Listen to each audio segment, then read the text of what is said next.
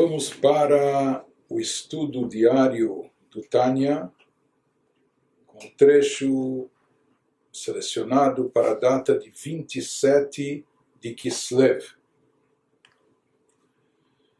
Então, hoje nós iniciamos o capítulo 4 do Tânia. Esse capítulo vem em sequência ao capítulo anterior, no qual nós explicamos os componentes da alma divina, os poderes da alma divina. Nós falamos que existem três componentes intelectuais e sete componentes emocionais. No total são esses dez chamados poderes da alma divina. E agora, nesse capítulo 4, nós vamos falar sobre as vestimentas da alma divina. Então, o Admor Azaken, Rav Shneur Zalman, ele está nos descrevendo os componentes da alma, o funcionamento da alma. Nesse momento ele está nos falando sobre a alma divina, está fazendo uma anatomia da alma divina. Então nós chegamos nesse quarto capítulo e nós vamos falar sobre aquilo que são chamadas as vestimentas da alma. E já antecipando, isso se refere a pensamento, fala e ação. E na realidade, a partir desse capítulo, nós vamos entrar numa questão sobre quem é realmente a pessoa, o chamado eu interior ou eu exterior. A pessoa é aquilo que ela sabe e sente, ou a pessoa é aquilo que ela pensa, fala e faz, etc. E isso vai ser muito importante mais tarde para traçar a distinção entre os tzadikim e os beinonim, entre os justos elevados, etc., em contraste com os beinonim, os medianos. Mas de qualquer forma, agora no capítulo Dalet, ele começa, no capítulo 4, ele começa nos dizendo: Veod yesh lechol nefesh elokit shlosha levushim, shehem machshava dibur shel mitzvot Torah. Além disso, além dos poderes que nós mencionamos no capítulo anterior, toda alma divina possui três vestimentas.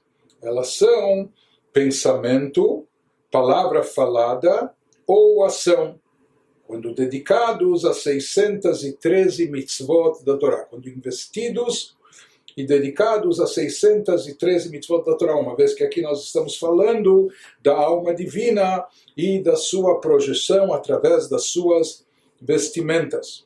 Então, além dos poderes essenciais que nós mencionamos no capítulo anterior, falamos que a alma divina agora também é composta de vestimentas, ela tem uma roupagem especial.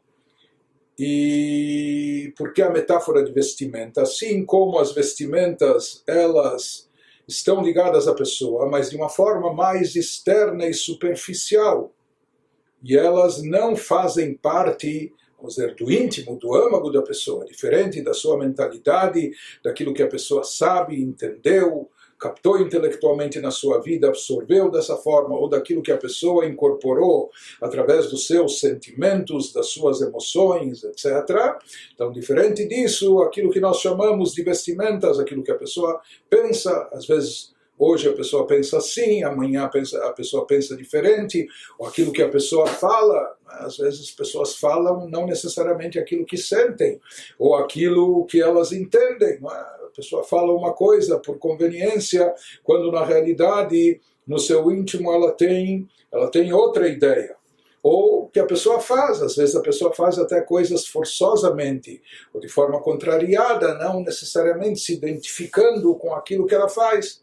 Mas de qualquer maneira, por isso as vestimentas da, da alma, elas refletem aquelas coisas que são mais externas, seja estão ligadas à pessoa, são derivadas da pessoa. A pessoa pensa, é ela que fala, é ela que faz, porém são chamadas vestimentas porque estão numa dimensão mais externa e superficial. Ele também vai nos dizer, eh, assim como roupas, isso é muito importante, assim como roupas e vestimentas é algo que a pessoa pode cambiar, pode trocar tem gente que troca de roupa todo dia, ou etc. Então, da mesma maneira, isso é muito importante destacar essas características da pessoa, pensamento, fala e ação, justamente por não serem tão enraizadas na essência do indivíduo, elas podem ser cambiadas, elas podem ser substituídas. É? Assim como a pessoa troca de roupa, a pessoa também pode mudar a sua forma de pensar, a sua, forma, a sua, a sua maneira de falar ou a sua forma de agir. Isso é algo fundamental também que vai ser uma chave para o entendimento daquele primeiro versículo na apresentação da obra do Tânia, quando o Rav Shneur Zalman nos fala que a proposta da obra é nos demonstrar o quanto é próximo de cada um de nós o serviço a Deus, que karov elecha davar meod, beficha u lasoto, tanto na tua boca verbalmente, como também no teu coração, o pensamento, como também na prática e na ação mas eh, a, partir, a partir desses conceitos nós vamos mais tarde elaborar e entender melhor esse assunto. Então, diferente do intelecto e das emoções, que isso está mais enraizado na pessoa, de certa forma até faz parte da essência da pessoa, mudar a mentalidade de alguém ou é, cambiar os seus sentimentos e emoções é uma coisa muito mais difícil e complicada, não impossível, mas muito mais complexo, porque isso faz parte do íntimo, do âmago da pessoa. Diferente disso, a roupagem que a pessoa está vestindo, isso é algo que a pessoa pode trocar e substituir sem, sem, sem tanto prejuízo, sem tanta dificuldade, não é algo mais bem mais fácil de ser feito. Então, na realidade, isso que ele nos diz, a pessoa investe aquilo que ele entendeu, aquilo que ele sente, ele, ele transmite isso, ele expressa isso através do pensamento, fala e ação, mas na realidade esses últimos são considerados vestimentas da alma. Então ele especifica isso mais para nós, ele detalha isso melhor.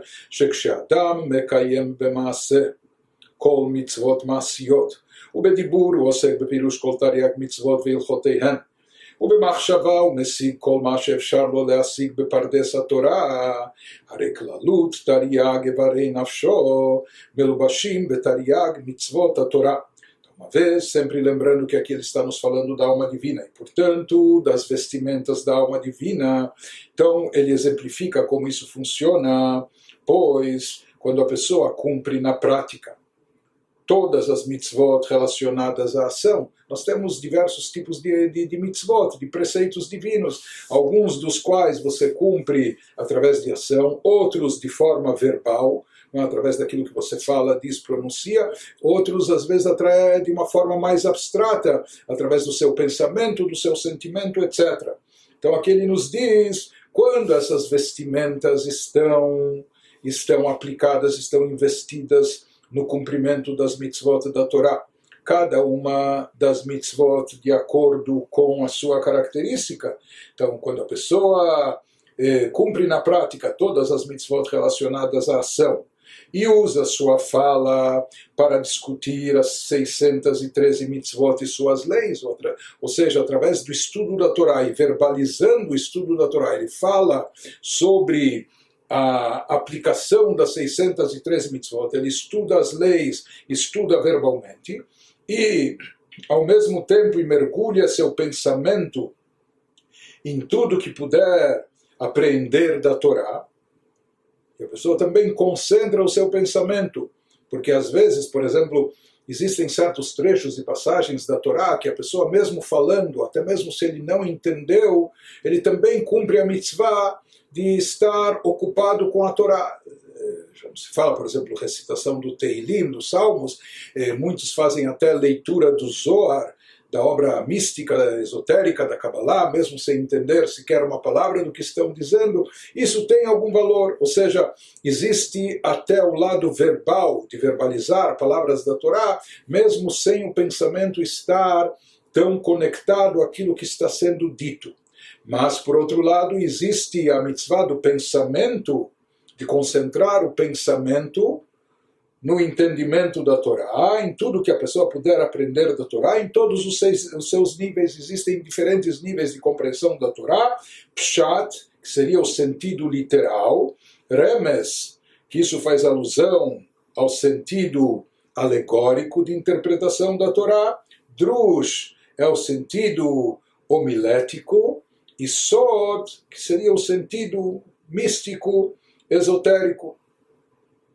Então, quando a pessoa dedica a sua ação à prática das mitzvot da Torá. A sua fala a conversar, dizer aquilo que está relacionado com a Torá, e o seu pensamento a aprender a captar o significado da Torá. Então, naquele instante, então sua alma divina inteira, por completo, inclusive os 613 subcomponentes dela, se veste por meio de suas roupas com as 613 mitzvot da Torá.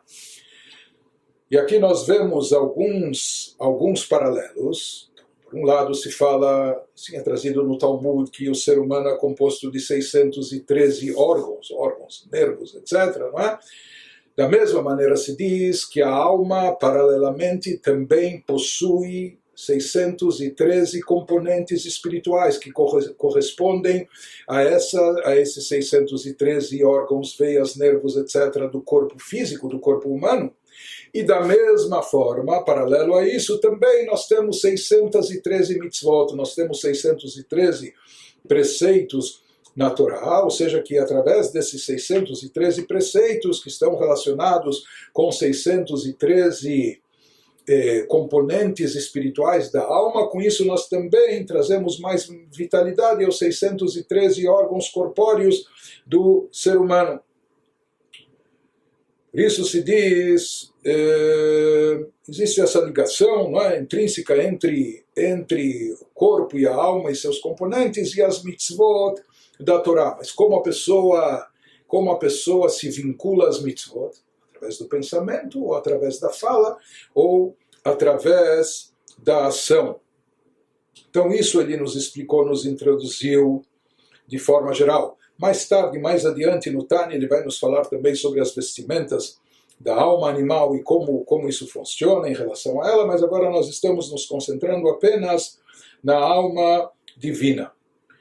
E depois que ele nos deu essa introdução, ele vai agora nos especificar, vai, vai, vai, vai explicar de uma forma mais detalhada a aplicação ou como se investe, ou como se reveste cada uma das facetas da alma, cada uma dessas, dessas roupagens, pensamento, fala e ação, como ela se reveste no cumprimento de Torah e Mitzvot. Então agora ele nos diz, ele nos diz de uma forma mais, mais específica como isso funciona.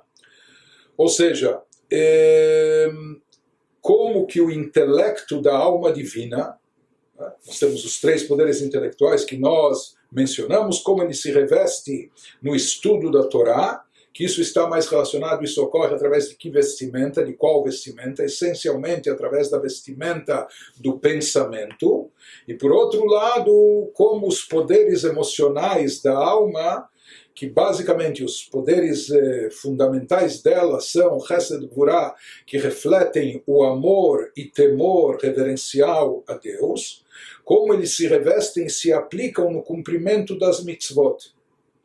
Isso ocorre essencialmente através da vestimenta da fala e da vestimenta da ação por parte da alma. Então, ele começa a nos, a nos, especificar isso, nos dizendo o befratud, bechinat chabat benafsho, melubeshet beasagat Torah, שהוא משיג בפרדס, כפי יכולת השגתו ושורש נפשו למעלה. Ele nos fala para ser preciso a Chokhmah, Binah e Dat de sua alma, esses três poderes intelectuais sobre os quais nós falamos no capítulo anterior. então, eles são inteiramente envolvidas por meio da vestimenta do pensamento, na apreensão da Torá que a pessoa estuda, a qual, empregando toda a capacidade do seu intelecto, e da raiz espiritual de, da, da sua alma, então a pessoa vai captar no nível de Pshat, Remes, Drush e Sod. Ou seja, existem esses quatro níveis. Tem gente que só consegue entender a Torá no seu plano literal, tem outros que se aprofundam mais e eles conseguem também no campo alegórico entender. E alguns poucos chegam a entender, e de verdade, eh, o plano mais profundo e esotérico, que seria o só do lado místico. Isso depende do quê? Então ele nos fala que isso depende, de certa forma, de dois fatores. Isso depende da pessoa empregar a capacidade do seu intelecto, Ou seja, tem pessoas que têm uma capacidade intelectual maior, por isso elas vão poder captar mais e mais a fundo na Torá. Isso também está relacionado com a raiz espiritual da alma de cada um. Por isso, existem almas que têm a ver mais com o plano de Pshat, o plano literal do estudo da Torá, e outras almas que elas chegam até o plano místico, esotérico, etc. Então, é, através disso, cada pessoa, de acordo com sua característica, de acordo com seu intelecto, de acordo com a origem da sua alma, ela investe o seu pensamento e através disso ela envolve os poderes, todos os poderes intelectuais da sua alma divina, Chokhmah Binadat, para compreender, aprender, captar a Torá. Então, nesse instante, ele está envolvendo os poderes intelectuais da sua alma eh, unificando-os com a Torá, com divindade. Por outro lado, ele prossegue e nos diz: Ve'amidot shehem ira ve'ahava ve'anfeihem betoldotehem melubashot bekium hamitzvot b'maaseh ubedibur shehu talmud Torah shekeneget kulam. E junto com isso, os poderes emocionais da sua alma. Os intelectuais estão investidos no pensamento e captação da Torá.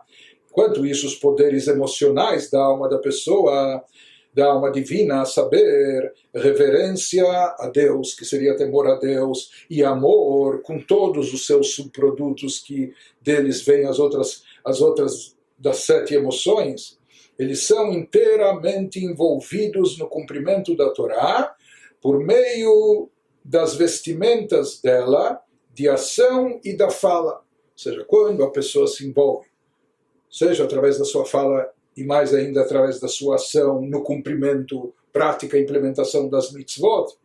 Então, sendo o uso mais elevado da fala, como a pessoa utiliza a fala para as mitzvot, o uso mais elevado dela é a verbalização do estudo da Torá. Nós temos outras mitzvot que também dependem da fala. A recitação do Shema Israel ela tem que ser verbalizada. Não basta apenas a pessoa meditar sobre a unidade de Deus pela Allahá, a pessoa tem que pronunciar isso, como palavras da reza também, o Birkat Amazon, a bênção eh, que se faz após a refeição, tudo isso tem que ser verbalizado. Mas a, a forma, a forma mais elevada de aplicar a vestimenta da fala nas mitzvot, sem dúvida ele nos diz que a verbalização do estudo da Torá, é? como nós estamos fazendo agora. Por quê? Porque o estudo da Torá é trazido nos livros, é equivalente a todos os mandamentos. A mitzvah do estudo da Torá é tão importante que ela se equipara a todas as outras mitzvot também. Ou seja, eh, nós temos nós temos, além da mitzvah de entender e compreender a Torá, nós temos a mitzvah de falar palavras da Torá também, pronunciar as palavras, verbalizando-as, vedibar tabam. E como a gente falou, não necessariamente aqui eh, as duas coisas estão vinculadas. Às vezes a pessoa pode entender sem falar e vice-versa. Ela pode estar falando, às vezes até mesmo sem, sem estar entendendo, mas ainda assim ela está cumprindo com a mitzvah de falar e pronunciar palavras de Torá. Aqui ainda se faz necessário entender o que, que significa que as emoções e sentimentos se revestem no cumprimento das mitzvot. Quando nós falamos que os poderes intelectuais estão associados ao pensamento, quando a pessoa está captando, entendendo, apreendendo palavras da Torá, nós entendemos isso. Mas, ou seja, que o pensamento e o intelecto está ligado com o estudo, a aprendizagem e a captação mas de que forma as emoções estão ligadas com o cumprimento das mitzvot. Ou seja, como pode ser que isso esteja ligado com o sentimento do coração, aquilo que a pessoa fala. Às vezes a pessoa fala coisas sem, sem, sem sentido ou sem sentir. Não é que a pessoa vibra com isso, mas ela fala, ela pronuncia, como às vezes nós fazemos, infelizmente até na nossa reza, sem tanta concentração, devoção ou sentimento, etc. Mas ainda no campo da ação, às vezes a pessoa pode estar agindo até de forma contrariada ou mecanicamente fazendo isso, porque assim ela foi treinada, assim ela foi educada, ou por pressão social, etc. É, então, de que forma, por que, que se afirma aqui que os sentimentos, os poderes sentimentais emocionais da alma divina se refletem na prática das mitzvot através de fala e ação? Então ele nos explica isso agora nos dizendo, sabe por que isso acontece? Que a Havai shoresh kol rimach mitzvot aseh, umimena hem nimshachot, ובלעדה אין להם קיום אמיתי. Ele nos diz porque o amor é o motivador por trás de todos os 248 mandamentos de ação. Todos esses mandamentos fluem dele e não tem base verdadeira sem ele. Nos diz, a pessoa até pode eventualmente fazer algo de forma mecânica, ou mesmo sem se identificar emocionalmente, falar sobre isso, ou até fazer isso uma vez ou outra, mas isso não tem sustentação, isso não é uma coisa que vai perdurar. Ou seja, por mais que seja te tecnicamente possível o cumprimento das mitzvot, mesmo desprovido de amor a Deus, que assim a pessoa foi treinada, ou assim ela está acostumada, etc. Mas esse ainda não é o cumprimento real e verdadeiro.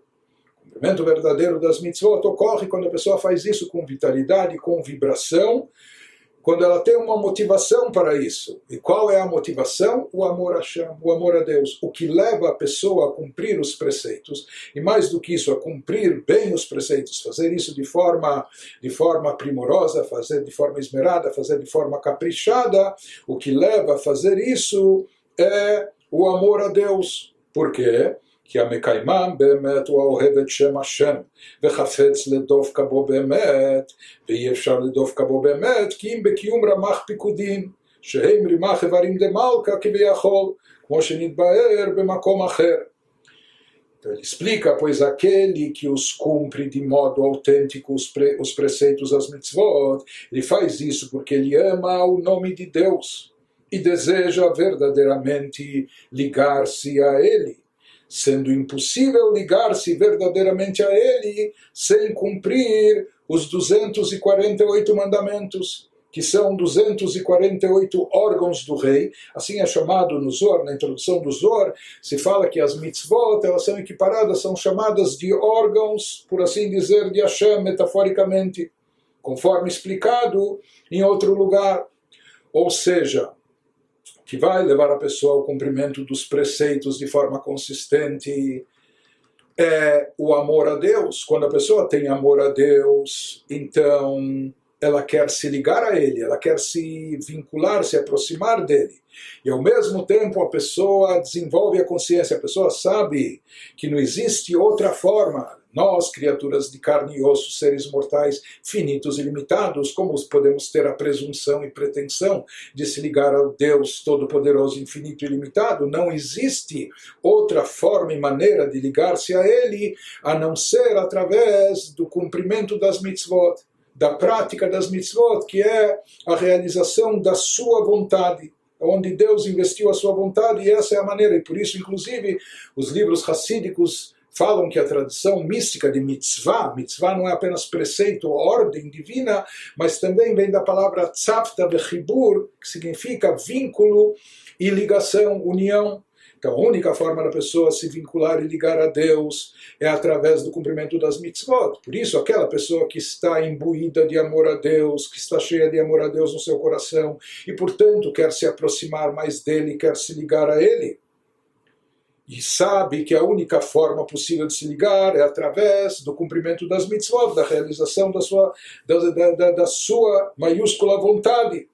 Dessa forma, a pessoa faz as mitzvot não só por fazer, e não só por obrigação, não só de forma mecânica, ou não só eh, por medo do que os outros vão pensar dele. Não Nesse instante, quando a pessoa está com o coração cheio de amor a Deus, com vontade de ligar-se a Ele, sabendo que a única forma de ligar é através das mitzvot, ela cumpre as mitzvot com prazer, com alegria, com vitalidade. E isso é o que nos diz o Rav Shneur Zalman, que na verdade o amor ele é a fonte e raiz do cumprimento de todos os preceitos da Torá, dos preceitos positivos, pelo menos, etc. Mas nós vamos ver que dentro desses preceitos positivos também está o temor a Deus, que ele vai mencionar a seguir. E por sua vez, o temor reverencial a Deus é a fonte motivadora, a mola propulsora do cumprimento de todos os preceitos proibitivos.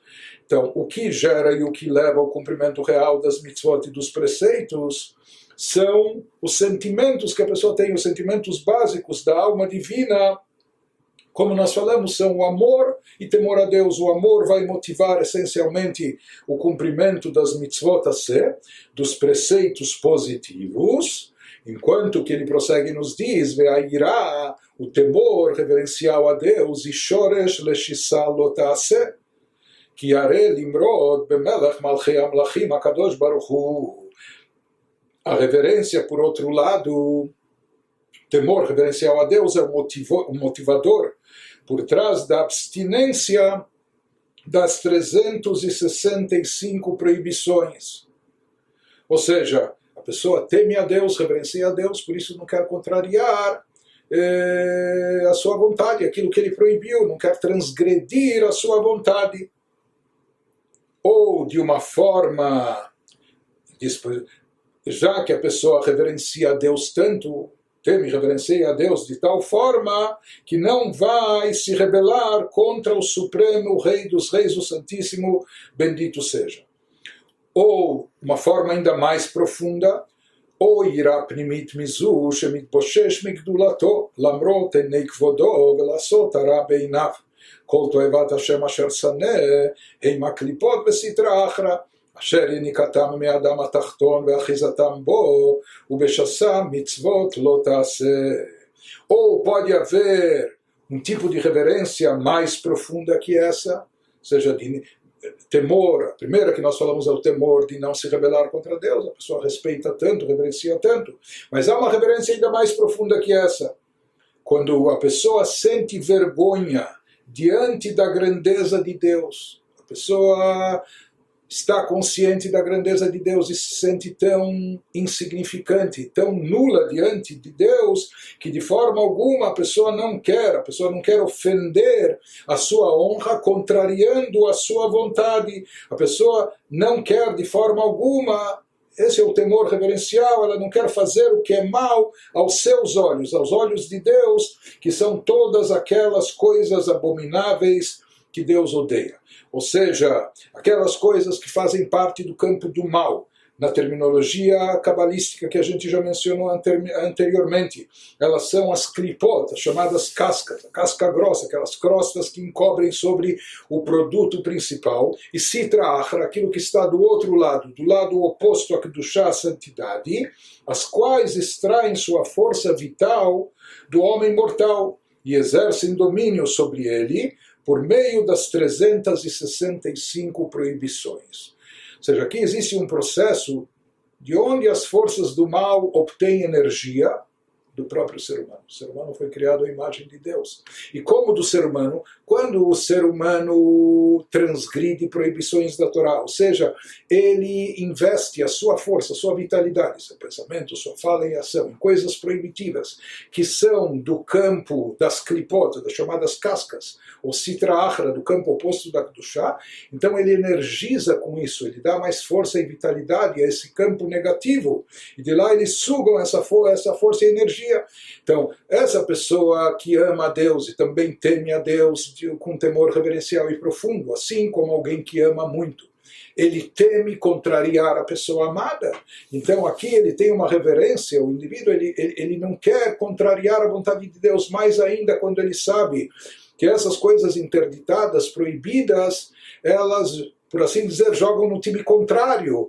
Elas são abomináveis por Deus, são odiosas a Deus. Por que, que Deus as criou e permite que existem? Então, essa é a questão, para que haja, isso faz parte do cenário que Deus queria, para permitir o livre-arbítrio. Mas a pessoa, sabendo que isso é abominável aos olhos de Deus, ela não quer contrariar a vontade divina, não quer transgredir a sua vontade, portanto, esse temor reverencial é o que vai fazer a pessoa se abster de todas as coisas proibitivas para não dar vazão a elas, para não dar mais força e energia a elas, já que elas são abomináveis por Deus. Dessa forma, ele nos explica como que o cumprimento, prática das mitzvot, seja os preceitos positivos, como os preceitos proibitivos, eles estão ligados com os sentimentos, com os poderes emocionais, sentimentais da alma divina, porque o que gera, o que motiva a prática das mitzvot de forma genuína, de forma consistente,